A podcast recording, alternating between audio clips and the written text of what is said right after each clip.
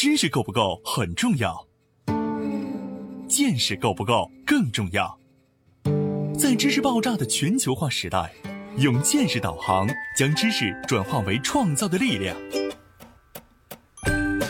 从中国到日本，从日本到美国，从美国到联合国，两位日本大学教授，三十多年海外经历，三百六十个日本行业观察。王礼华、陈立行对话日本社会各界成功华人创业者，从微观出发，为您解读各行业小题做大的智慧源头。对话日本三百六十行，发现小题做大的非凡智慧。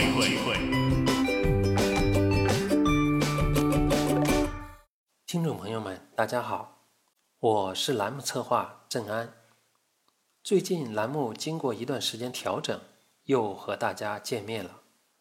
我们近期会陆续推出日本华人音乐系列专题，与您分享他们在日本的音乐故事。今天为大家邀请到了日本著名华人小提琴演奏家、东京艺术大学首位外籍小提琴音乐博士刘威刘老师。节目开始。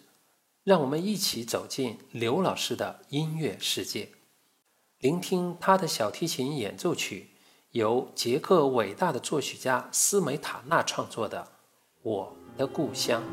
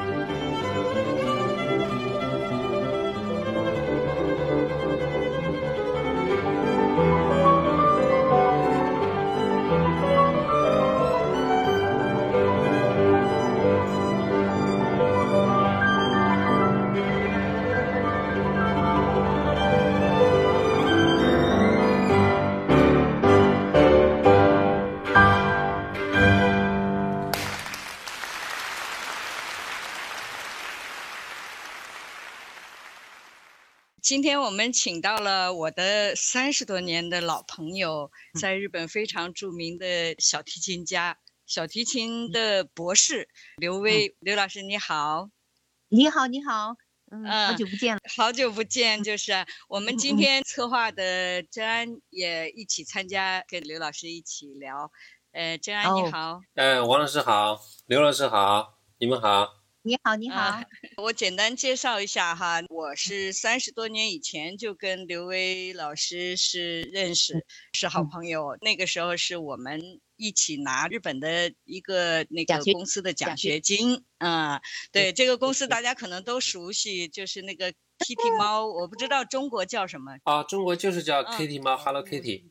啊，Kitty 啊，对对对，啊，我们就是拿着他的公司三六的奖学金。刘伟老师是东京艺术大学的研究生，呃，我是大阪大学的研究生。这个公司每个月都要把所有拿奖学金的奖学生一起到东京他们公司的地方一起开这个 party 哈，在那里我们能看到最高水平的表演。每次参加你们一起活动，哎，我好开心。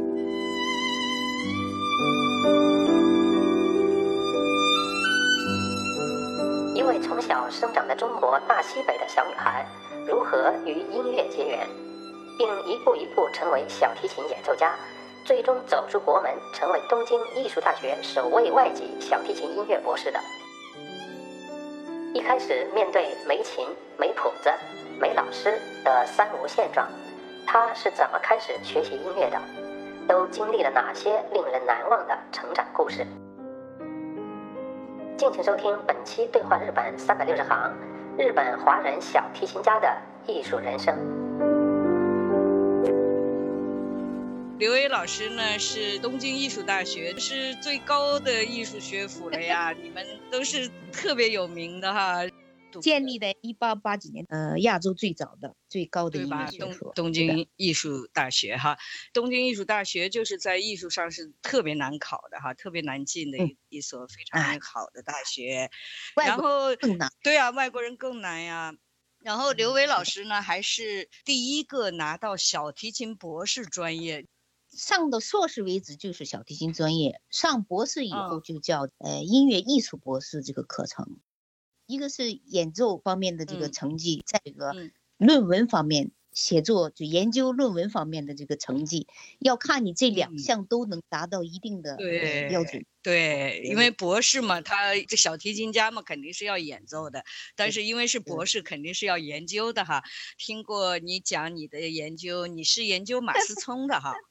论文是写的马思聪的小提琴作品研究哈，因为他小提琴作品。中国人到现在为止没有超过马思聪的这个作曲家的，他是第一个小提琴家从法国学回来的，然后他也是国际上天才，还是天才的音乐家。但是咱们在国内呢，一定的这个评价呀，到文革以后就不知道了，因为他文革平了以后，他去美国了嘛。到他去世以前二十多年的这个时间，在国内不太清楚马思聪的一些作品呀，各方面的这个艺术活动了，你知道吧？但是他是在四九年，就是新中国成立以后的中央音乐学院的第一任院长。嗯，他他这个作品把咱们中国的这个呃要素，就是中国的这个音乐素材，用这个法国的这个，因为他作曲家也是小提琴家，他在法国学的这两种，知道吧？法国最高学府的，他的这个同班同学里面有这个二十世纪最大的作曲家叫梅西安的，因为他十一岁就到法国去了。然后十三岁就进法国音乐学院了，你知道吗？是当时在神童，咱们亚洲人在这个西洋人眼里来看啊，就是文化上面，尤其这个西洋音乐各方面，他他们认为我们落后一些啊，所以很少有这个东洋人拉小提琴到巴黎学习而受到这个西洋人的这个大的称赞，你知道吧？十七岁的时候就已经是名声遍地的，到中国也是这样的，你知道吗？啊，真了不起！因为他当时啊，觉得咱们这个东方人啊，就是对西洋音乐的这些，尤其是西洋乐器的演奏啊，就是咱们接触西洋的东西的话，也就是现在开始数，也就是一百五十年，一百五十年左右吧，对吧？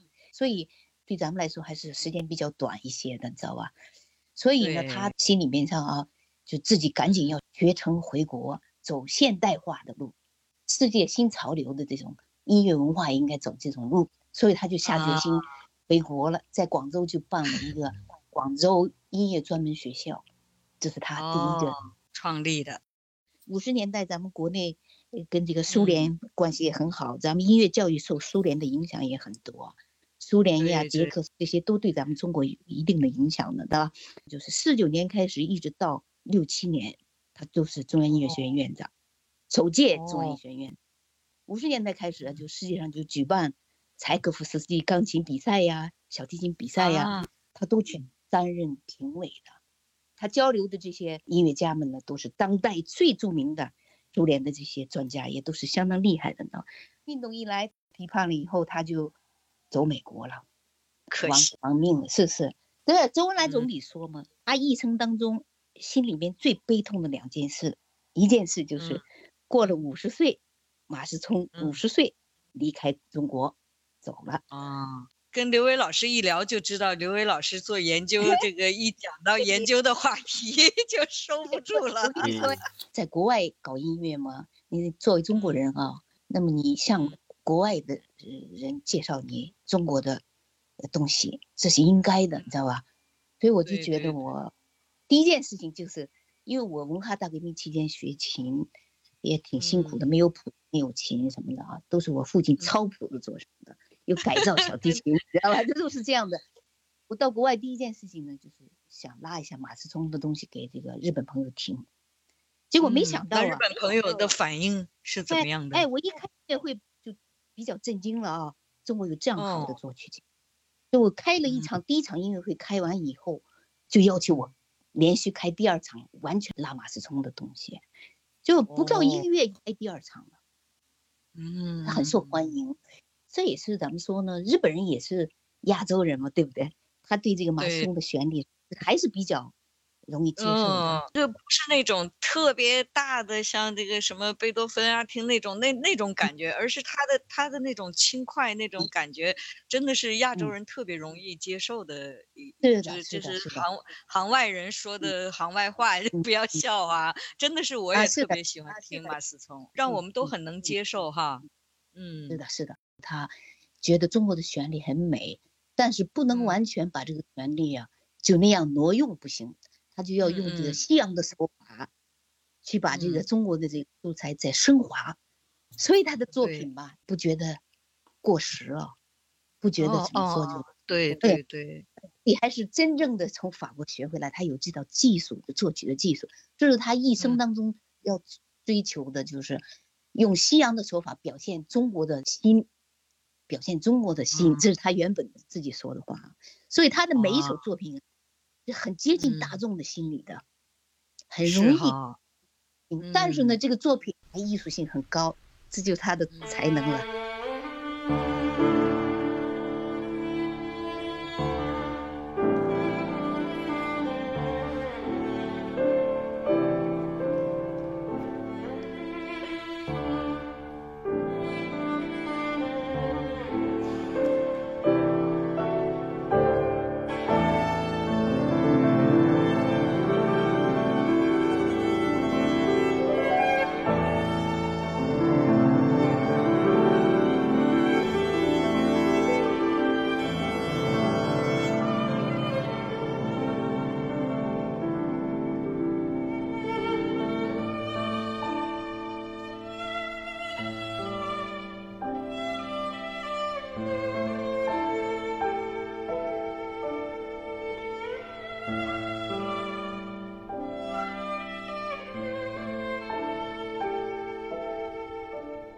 这首小提琴演奏曲就是由刘威老师在东京最顶级的鸡尾井音乐厅举行纪念旅日三十周年独奏音乐会上演奏的，由马思聪作曲的山歌。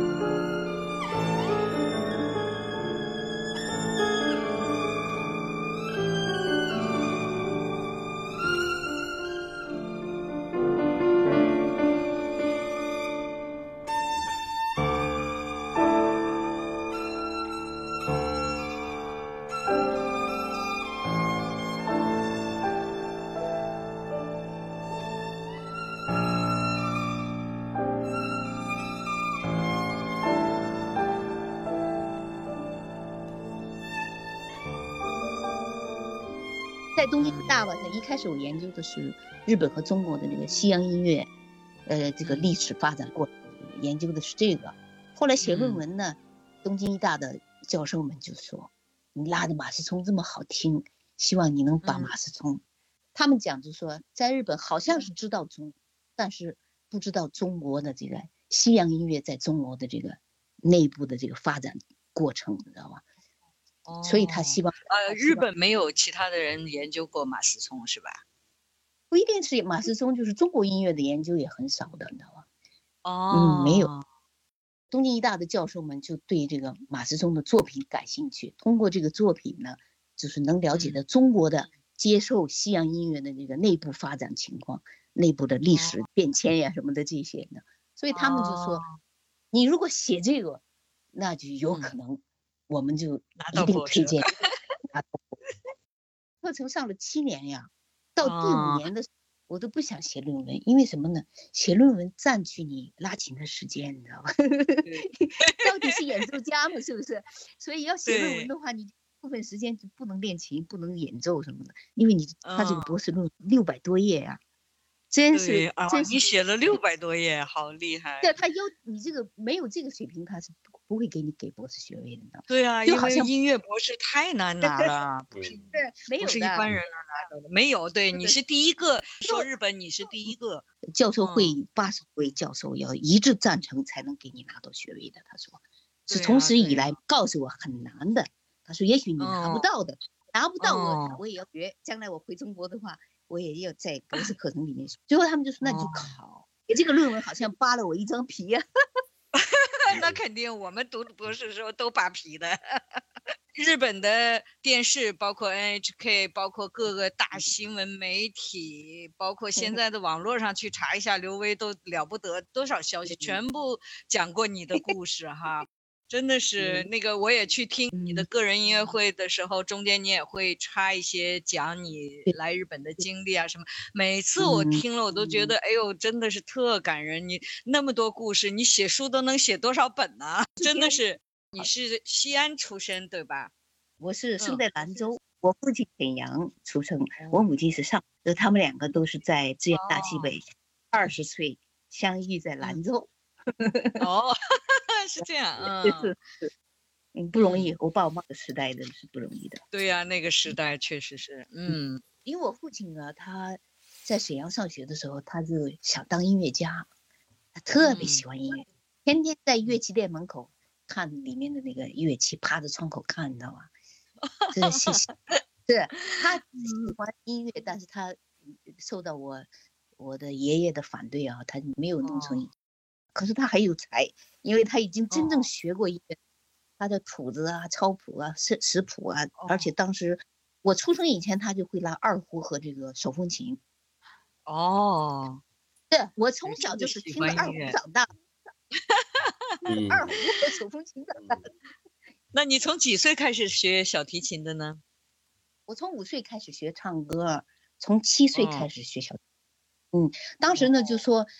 怎么讲呢？就是到七岁的应该学一个乐器了，可是学什么呢？当时西洋的东西也不太容易接受啊，不不许你这个怎么说？风气就是那样的，对吧？后来我父亲就说，要想学乐器，那就要学一个西洋最难的乐器，就学这个小提琴。是的，是的。当时小提琴没有卖的，你知道吗？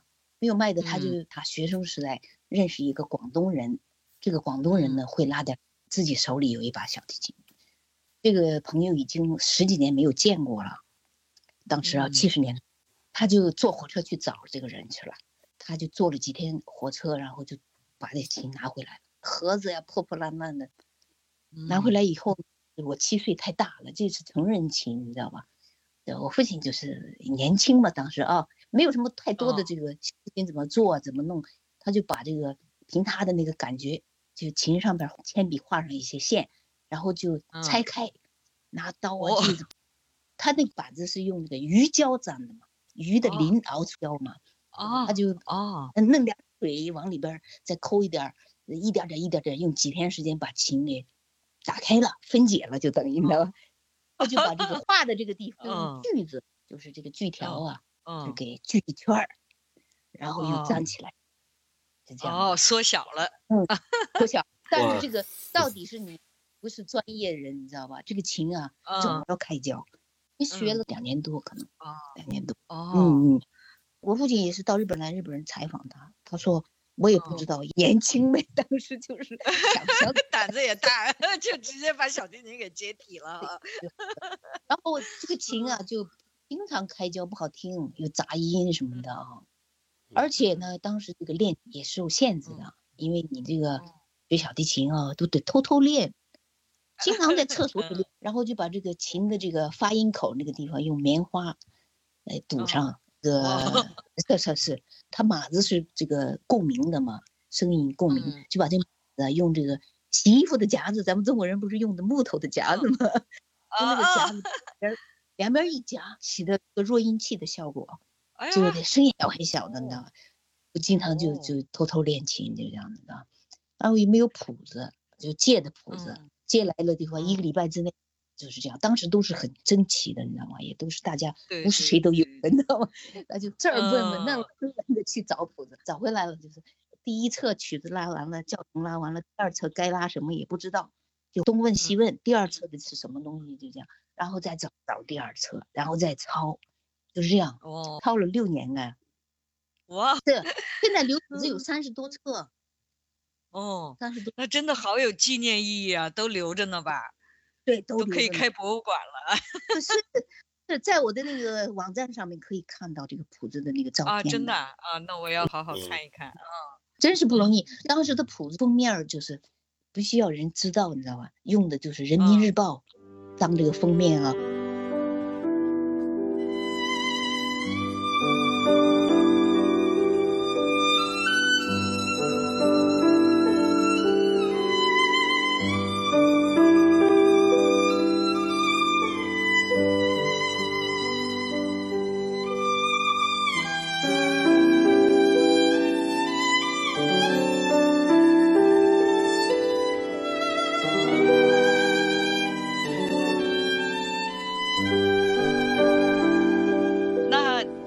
老师呢？嗯就是你爸爸一开始教你，是，后来就找了一个新老师，看我进步太大，大概教了有半年时间吧，他就说他教不了了，然后他就介绍另外一个老师，这个老师就是要坐火车去学的，很远的，学了六年，一礼拜去一次。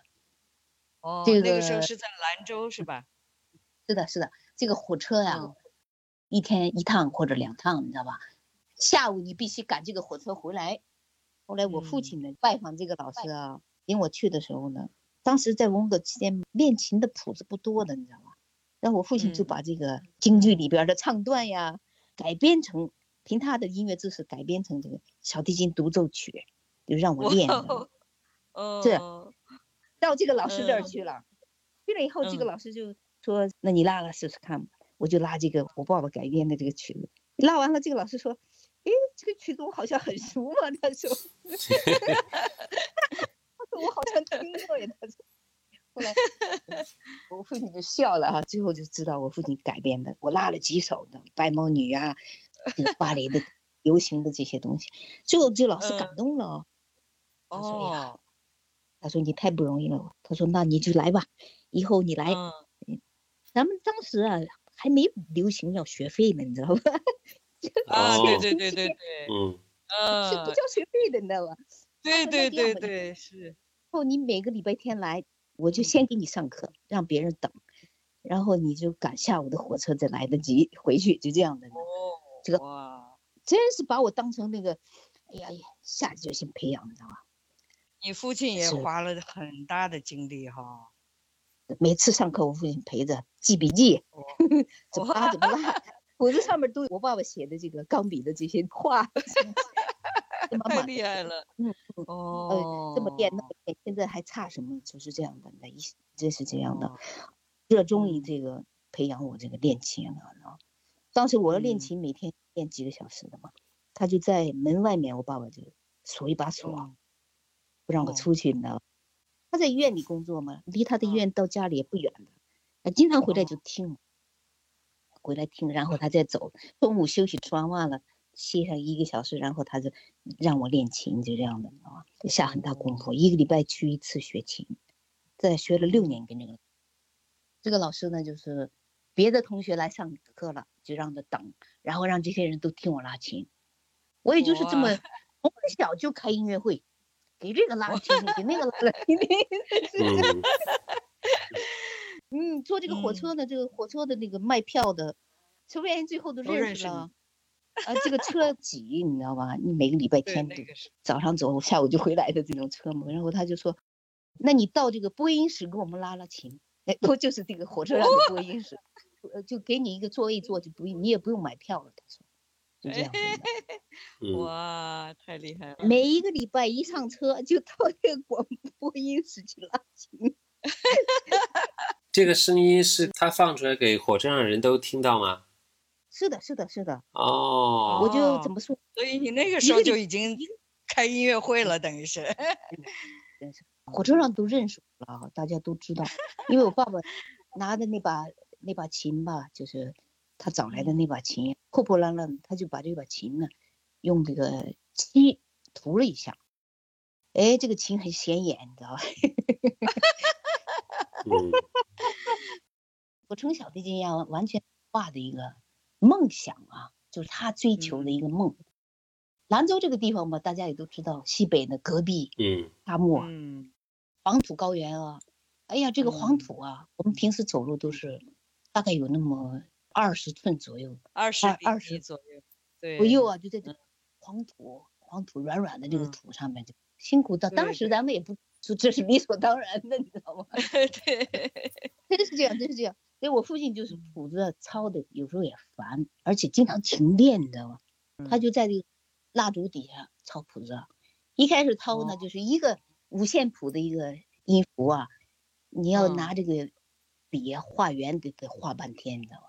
后来他就烦哦了，他做了一个笔，这个笔呢哦，他可能磨成圆头了，一哎画一下是圆的，就差不多接近于圆的，自己做了一个。爸爸是发明家耶，什么都能。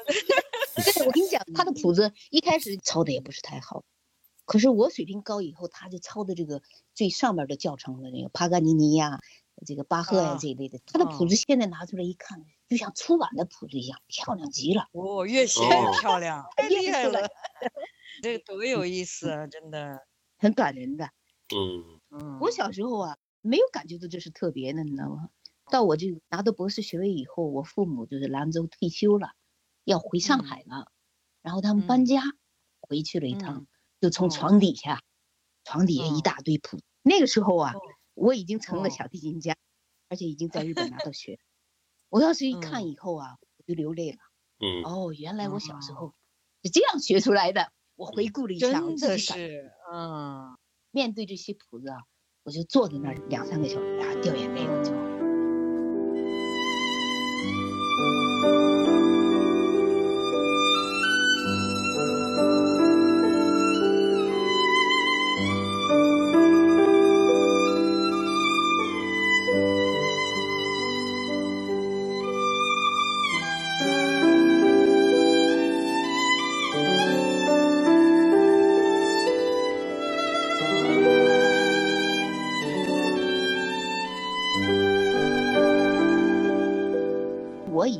三十岁，靠近四十左右，才明白，才明白父，就是父母那个时候候花了多少精力哈。感动啊！这也就是我往前走的一个推动力了哈。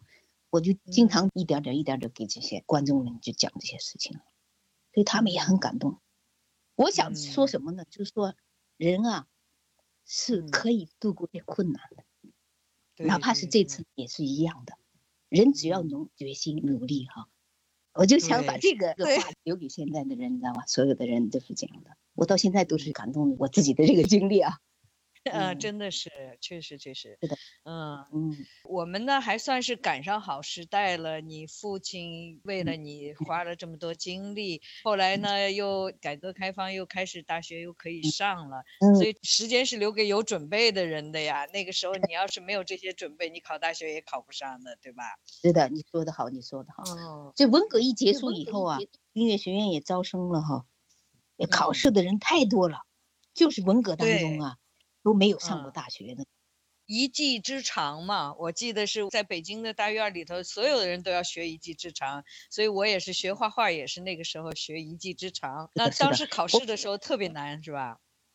是的，就是竞争力很大，因为中国的音乐学院啊，现在也是这样，一个专业嗯就几个人，招几个学生，你知道吧？它不像日嗯本，钢琴一招几百人，你知道吧？啊，对对对对对，是我的这个同级生啊，小提琴就两个，就啊，两真的就两个，对，其中一个考上以后，而且我又坚持努力，嗯一直自己努力过来了。上二年级开始，好像内定啊，内定我嗯任教，然后学校就派我去北京、去上海学。我是西安乐学院毕业的呢，三年级哦就告诉我，我不用参加毕业考试，就告诉我已经哦决定留校了。嗯嗯，刘老师，嗯我听到您学音乐的经历，就像在过一部电影一样。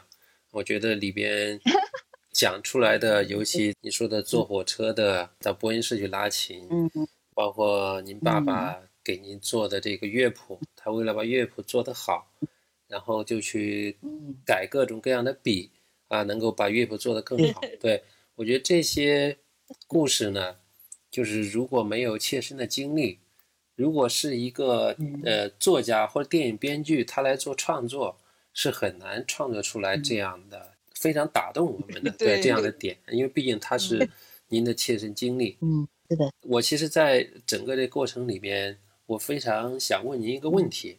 您说吧。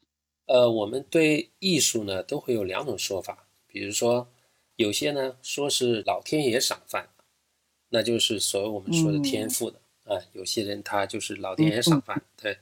那么还有一些人呢是祖师爷赏饭，那他是通过 对后期的自己的 练习、刻苦的训练取得的这个成绩。在这过程里面，你能够在整个西北地区能够凸显出来，而且中间你也克服了非常多的困难，对，也有后天很多的练习。那么在天赋和嗯锻炼这个上面，从您的经历来说，哪一个是更起到决定性作用？嗯，一半一半吧。嗯因为什么呢？哦你有才能，如果你有有天赋，你没有努力也不会成才。如果你光有这个努力，可是你成不了大才，你懂这个意思吧？嗯是这样的，一半一半。可是你努力以后，如果你天赋真正好的话，就通过你的努力的话，那你会成大才。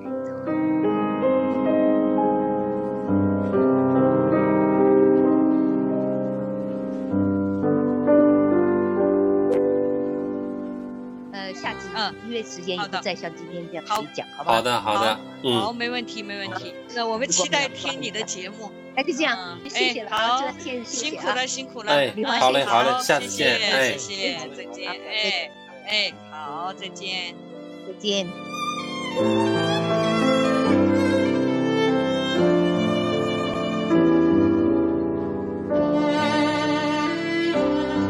如果您喜欢我们的节目，可以在微信搜索公众号“对话三六零行”，关注我们本期节目文章，欣赏刘威老师的小提琴演奏视频。下期节目，我们请刘威老师讲述他如何克服自己音乐成长路上的困难，一步一步成长为音乐家的有趣经历。